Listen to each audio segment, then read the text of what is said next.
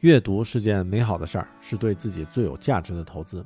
但我们现在阅读好书的时间被各种各样的噪音干扰，变得越来越少。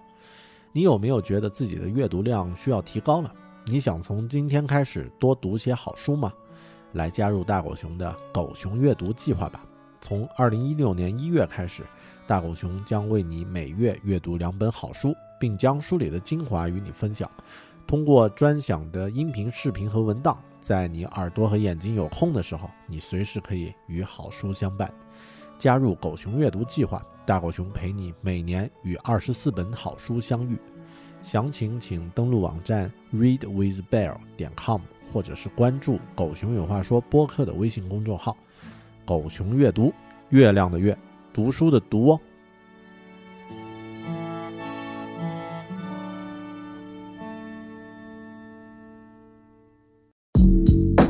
阅读、科技、旅行，生活可以很大；对话设计、学习，思考不嫌太多。这里是 iTunes 获奖播客《狗熊有话说》，一听就停不下来的哦。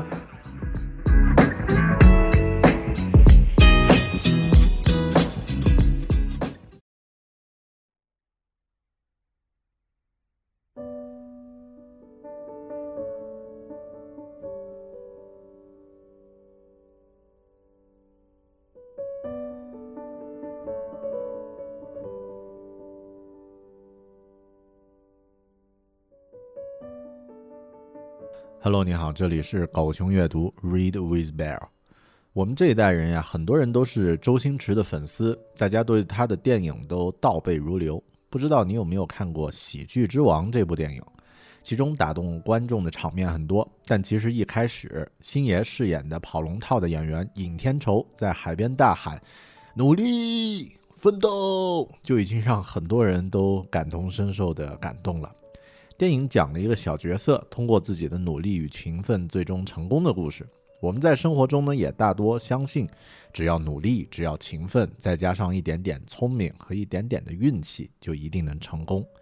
市面上的鸡汤成功学呢，之所以那么流行，也是因为所有人都渴望着能够通过自己的努力而获得成功。但真的是这个样子吗？这个世界上勤奋和努力的人数量要远远多于成功的人。在两者几乎不成比例的对比之前，有没有什么因素被忽略或是隐藏了？有没有什么关于成功的 dark side 黑暗面我们并不知晓的？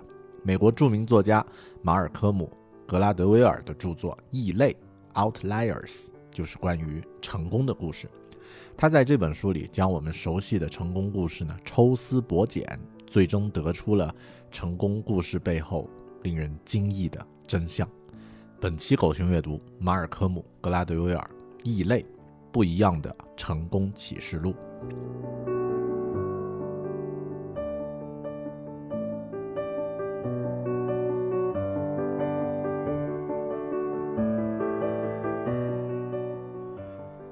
马尔科姆·格拉德威尔是谁？嗯，格拉德威尔啊，一九六三年九月三日出生，是英裔的。加拿大人，身兼记者啊、畅销书作者和演讲家，得过各种奖，写过一大堆畅销书。中国人最熟悉的呢，应该是他写的《引爆点》这本书。这个梳着爆炸头的专栏作家呢，他的著作和文章经常涉及到出乎意料的社会科学的研究领域，尤其是在社会学、心理学、社会心理学等方面，可能跟他之前做过记者这个行业有关。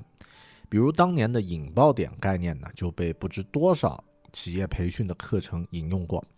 二零一五年、二零零五年的时候呢，他创造了舒适神话啊，图书市场的两个神话。他的两部作品《Tipping Point》中文翻译叫就叫做引爆点，还有《Blink》中文呢翻译叫做眨眼之间，同时位居《纽约时报》畅销书排行榜精装本和平装本的第一名。同年，他被《时代周刊》评选为全球最具影响力的一百位人物之一之一啊。那年获得这个名单的呢，还有像乔布斯呀啊，这个微软的总裁这个史蒂夫·鲍威尔、鲍默啊，他们都得呃进入到这个名单了。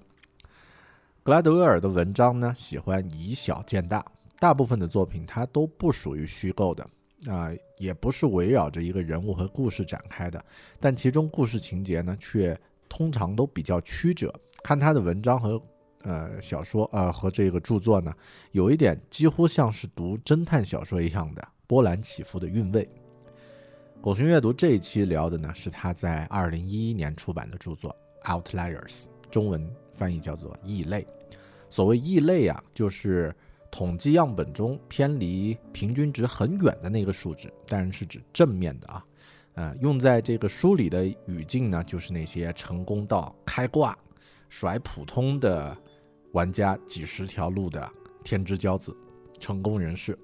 作为一个记者出身的作家呀，格拉德威尔列举了大量的案例，对社会中这种异常成异常的成功人士呢进行了特别仔细详实的分析，让读者看到一连串特别让人意外的统计结果。比如加拿大冰球联赛的大部分球员都是在一月份出生。比尔·盖茨和史蒂夫·乔布斯都出生在一九五四五五年。纽约很多著名的律师事务所的开创者竟然都是犹太人后裔，并且他们的祖辈大多是在纽约的服装行业谋生。这些事件背后是什么样的规律让人成功呢？马尔科姆在啊格拉德威尔啊，他在这个异类里面讲了好多故事，每个故事背后呢都有着成功背后的深层原因。很多人会说。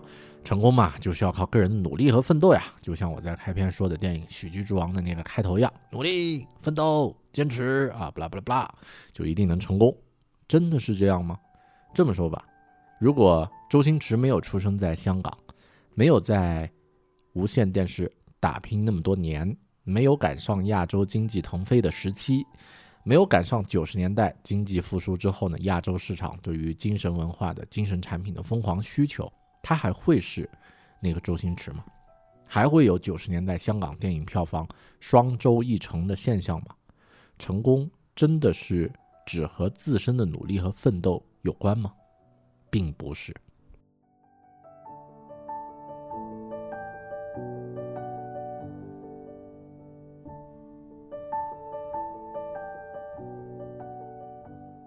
在这本书的一开始呢。格拉德威尔将我们的视线带到了加拿大。冰球是加拿大的国宝级运动，培养冰球运动员呢，几乎在加拿大是从孩子五六岁的时候就开始抓起了。每个能够进入加拿大国家冰球队的队员呀，个人的努力和才华不用说，都是出类拔萃的。但有过记者背景的格拉德威尔呢，他发现了冰球队队员的一个共同的特点，这个特点呢特别显而易见，却又会。却又又会被我们有意无意的忽略掉了。什么样的特点呢？根据公布的加拿大呃国家冰球队员的名单和出生日期统计下来呢，有很多几乎是一半人啊都出生在一月到三月。也就是说，加拿大国家冰球队员一大半都是摩羯座啊、水瓶座和双鱼座占据了半个冰球队。格拉德威尔他将这个收集到的数据统计下来呀，发现这种规律存在于每一位精英球员的身上。也就是说，整个加拿大的百分之四十的冰球队员球员出生在一月到三月，百分之三十的球员出生在四月到六月，百分之二十出生在九月七月到九月，最后百分之十出生在十月到十二月。这一规律最终决定了加拿大顶级冰球队队员的构成。为什么会这样啊？这难道真的是因为某种神秘的占星学的原因吗？或者说，哎，十十一、十二月的人不努力啊，这个打不来冰球？当然不可能。真正的原因在哪儿呢？真正的原因是这样的：加拿大冰球队员按年龄分组呢，所依据的分界线是每年的一月一日。也就是说，从一月一日到当年的十二月三十一日之间出生的队员呢，会分会被分在同一组。那么就是说，如果你是一个一月一号出生的选手呀，和你同队的其他队友呢，年纪都比你小。一个一月一日出生的选手是在和许多年纪比他小的队员呢去争，呃，去这个去竞争。在青春期到来之前，由于有将近十二个月的年龄差距，球员之间在生理成熟度上会呈现出巨大的差异。在社会学领域呢，有一种说法，所谓成功就是优势积累的结果，也就是天才并非一开始就表现出众，一开始他只是比别人优秀那么一点点，这就是成功的马太效应。马太效应是什么？马太效应 （Matthew Effect） 是指强者越强，弱者越弱的现象，被广泛应用在社会心理学、教育、金融以及科学领域。它的名字来自于圣经里面新约马太福音里面有一则寓言，是这么说的：凡有的，还要加倍给他，叫他多余；没有的，连他所有的都要夺过来。中国古代哲学家老子也提出过类似的思想，说。天之道，损有余而补不足；人之道则不然，损损不足以奉有余。就是把这个呃好的越好，差的越差。那冰球队员的这样的一个选择呢，其实就是这样，在一开始他们的微弱的年龄的优势呢被奠定下来，然后呢被筛选下来，最终形成了整个冰球队员他们的这个年龄相差几个月。就导致了全国有一半的，嗯，这个年纪比较年轻的，出生在六月到十二、十二、十二月份的这个冰球队员呢，丧失了应该有的成功的机会。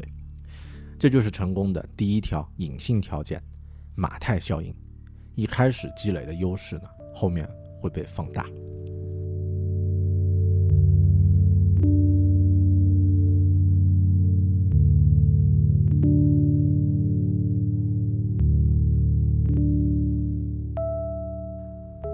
我们现在几乎每个人都知道的一万小时天才理论呢，最初的出处其实就来自于《异类》这本书，还有另一位美国作家丹尼尔·库尔伊的《一万小时天才理论》这两本书。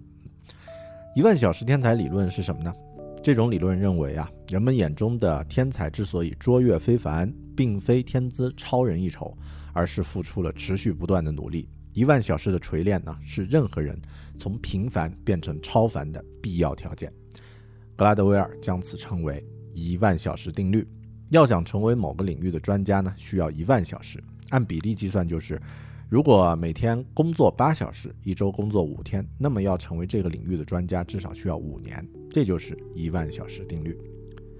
英国的神经学家，呃，这个叫呃 Daniel Levitin 这位人，那这位学者呢，他认为啊。人人类的脑部的确需要那么长的时间去理解和吸收一种知识和技能，然后才能达到大师级的水平。顶尖的运动员、音乐家、棋手需要花一万小时才能让一项技艺呢至极完美。在这个部分呀，格拉德威尔举了几个例子啊，一个呢是丧公司的天才皮尔啊比尔·交易，还有披头士乐队的 Beatles，还有比尔·盖茨啊，我们熟悉的。比尔盖茨，先来说说比尔交易。比尔交易呢，这个是谁呢？计算机领域之外的人对他不太了解，呃，但一说起像 Java 啊，一说起 Unix，很多人都啊没有搞计算机都听说过。呃，他和比尔交易都有关。比尔交易被认为是对现代计算机历史影响最为深远的人之一。他参与改造了 Unix 系统。目前是全世界正在运行的数百万 G 的服务器系统软件呢，仍然是他们的 Unix 版本。那是他二十五年前的工作了。他创建的这个 Sun 这个公司呢，是我们这个时代电脑科技变革的重要推手之一。当然，最重要的、最让他的成就奠定下来的呢，是他创作的计算机语言 Java 啊。我们每天打开的网页有很多就是用 Java 这个程序来编写的。他的成功源自什么呢？格拉德威尔发现呀，就智力来说，比尔·交易呢并不算是难得的天才。他的长足进步呢始于二十世纪七十年代，墨西密西根大学，在这个大学里面的一栋计算机中心大楼。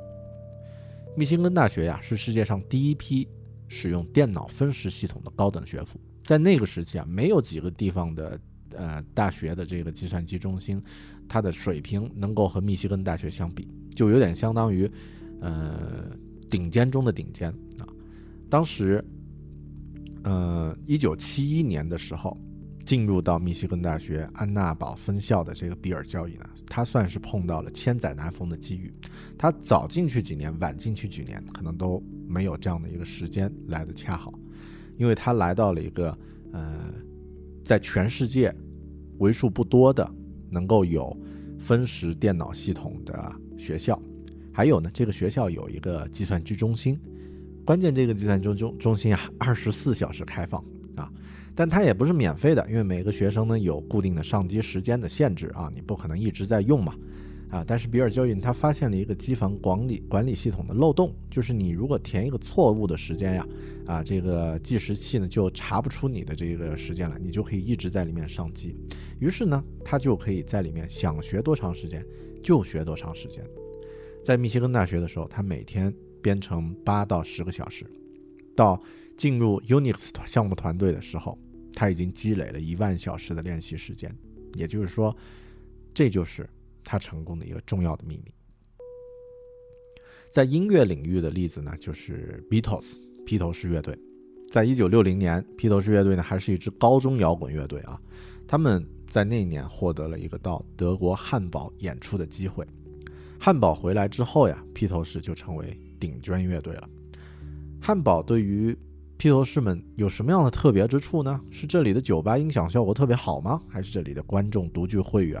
或者是这里的老板对他们更慷慨？或者是这里的，呃，这个乐迷女歌迷特别多？都不是。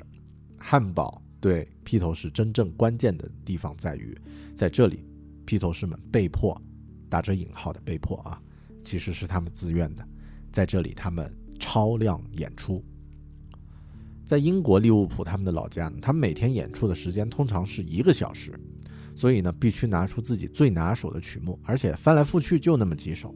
但在汉堡呀，他们每天必须演足八小时，必须寻求新的演出技巧和新的曲目。从一九六零年到一九六二年，啊，披头士呢前后五次到访汉堡。他们第一趟呢，一共表演了一百零六晚，每晚至少五小时；第二趟表演了九十二场，嗯，第三趟表演了四十八场，合计演出时间大，呃，一百七十二小时。最后两次汉堡之行呢，在一九六二年十一和十二月份，一共表演了九十个小时。这样，在一年半的时间里面，他们一共演出二百七十晚。到一九六四年呀，甲壳虫最终啊，这个披头士啊，这个两个名字都可以叫，嗯。到一九六四年，披头士最终成名之前呀，他们实际的现场演出已经达到一千二百场了。这的确是不一样的，因为现在大多数流行乐队啊，在整个演艺生涯中演演出也不会超过一千二百场。正是在汉堡的超量训练呢，才让披头士呢脱颖而出。用当时的这个传记作家叫做一个叫做诺曼的人，他说啊。呃，去汉堡之前呢，他们的舞台演出啊很一般，但他们回来之后就变得非常出色了。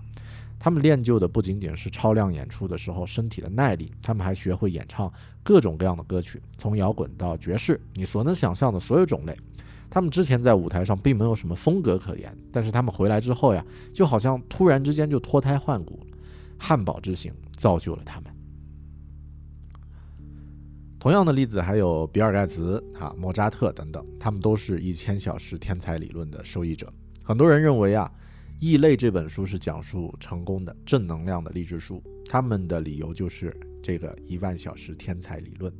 其实啊，我觉得恰恰错了。首先，在这本书里，所有的故事呢，都讲述了成功啊，除了和成功人士个人自身的原因有关系之外呢，更多是外界的因素。一万小时天才理论呢，看似是通过自身努力可以达到的条件，但你仔细想想却不然。人们在很多呃，人们在特别年轻小的时候呀，很难依靠自己来达到这个要求。你需要获得父母的鼓励和支持啊，你也不能太穷。如果你必须呃得靠兼职去维持生计的话，你根本没有办法在日常生活中来获得足够的练习时间。我来举一个具体的例子啊，比如说。大狗熊在做播客录音这件事儿，我现在做了一百八十多期这个播客的节目，加上其他的一些录制时间呢，哈，笼统可以算作有两百期音频节目吧。每期节目的文字撰写加上录制编辑啊，整整个制作时间呢，大概在三个小时左右，有的时候会长一点，有的时候短一点，就忽略不计。这样看来，我现在花在播客制作的时间总共为六百小时。这样的时间大概只能算是业余水选选手中的中等水平。反过来呢，看我，嗯，特别尊敬的一位前辈，啊，前昆明电台都市调频的频道总监啊，说唱三千里的节目制作人曾克曾野，那他也做播客，那他的播客隔墙有耳，大家可以去听一听。他从事这个行业二十多年，累积的工作时间早就超过一万小时了。所以，如果不是专职啊，仅靠业余时间来做，是达不到足够的练习时间的。这就是一万小时天才理论。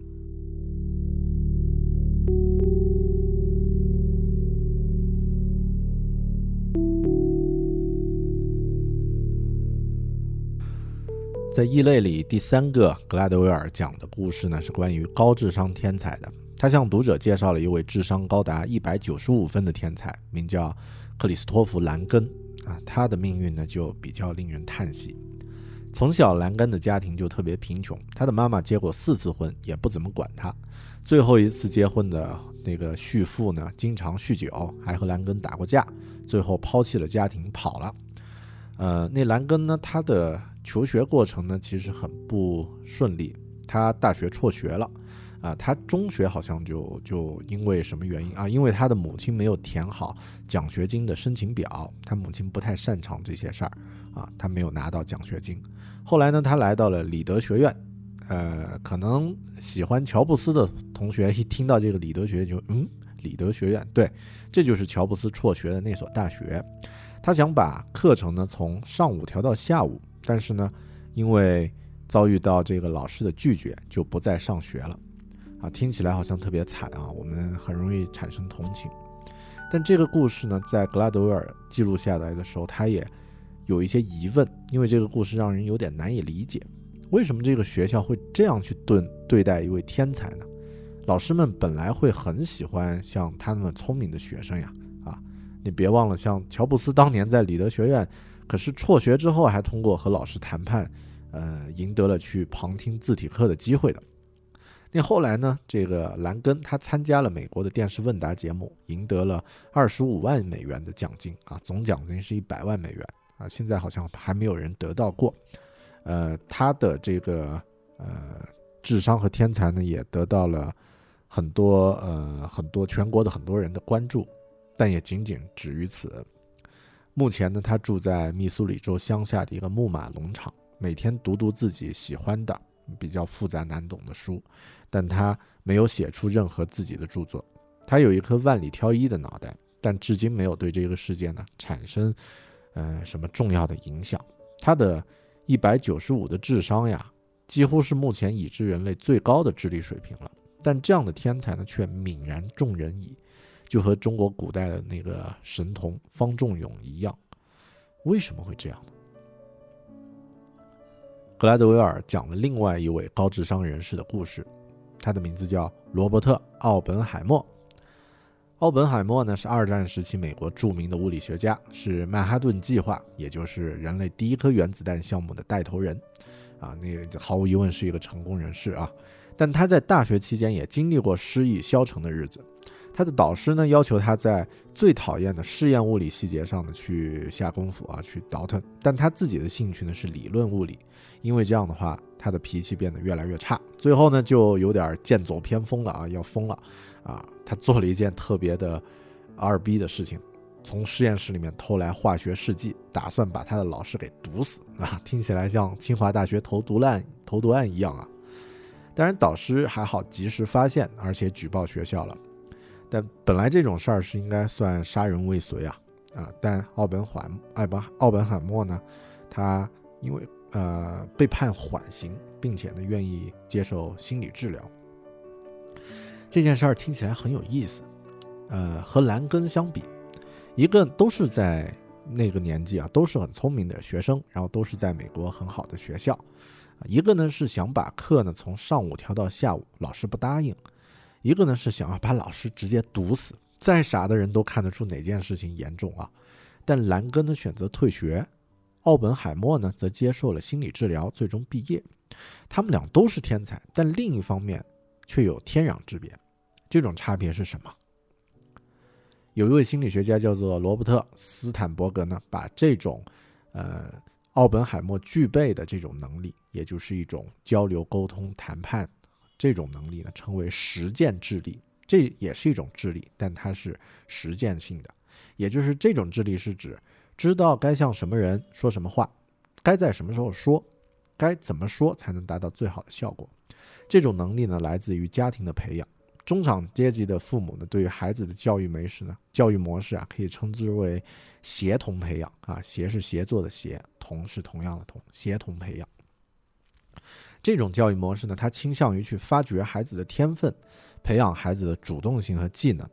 中产阶级的父母呢，总是和孩子去商量事情，晓之以理，他们不会强硬的去下达命令。他们更希望孩子和他们顶嘴，和他们讨价还价，并站在成人的角度呢向他们问问题。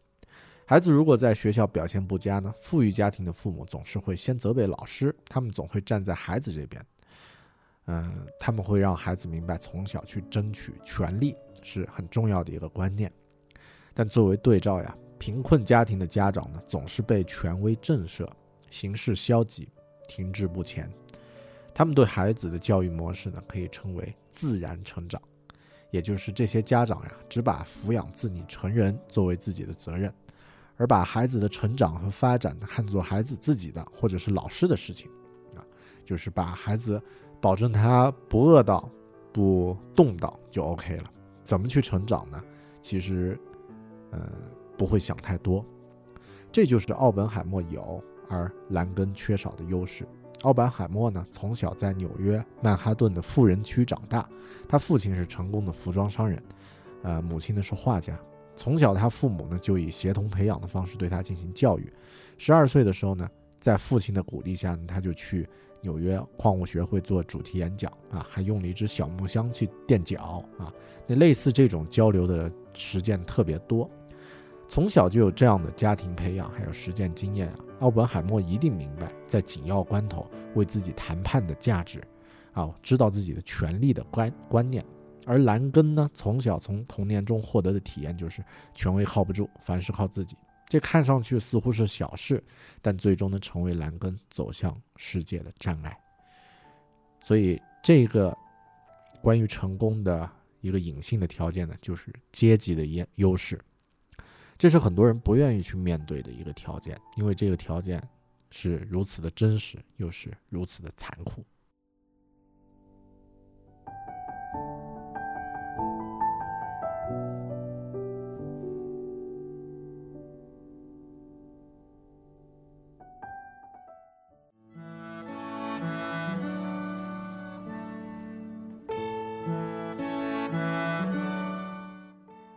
关于这本书的更多精彩内容，请订阅“狗熊阅读”会员，可以收听完整会员版，更可获得读书笔记文档、思维导图，并可加入会员社群，与其他喜欢阅读与学习的优秀伙伴们一起成长。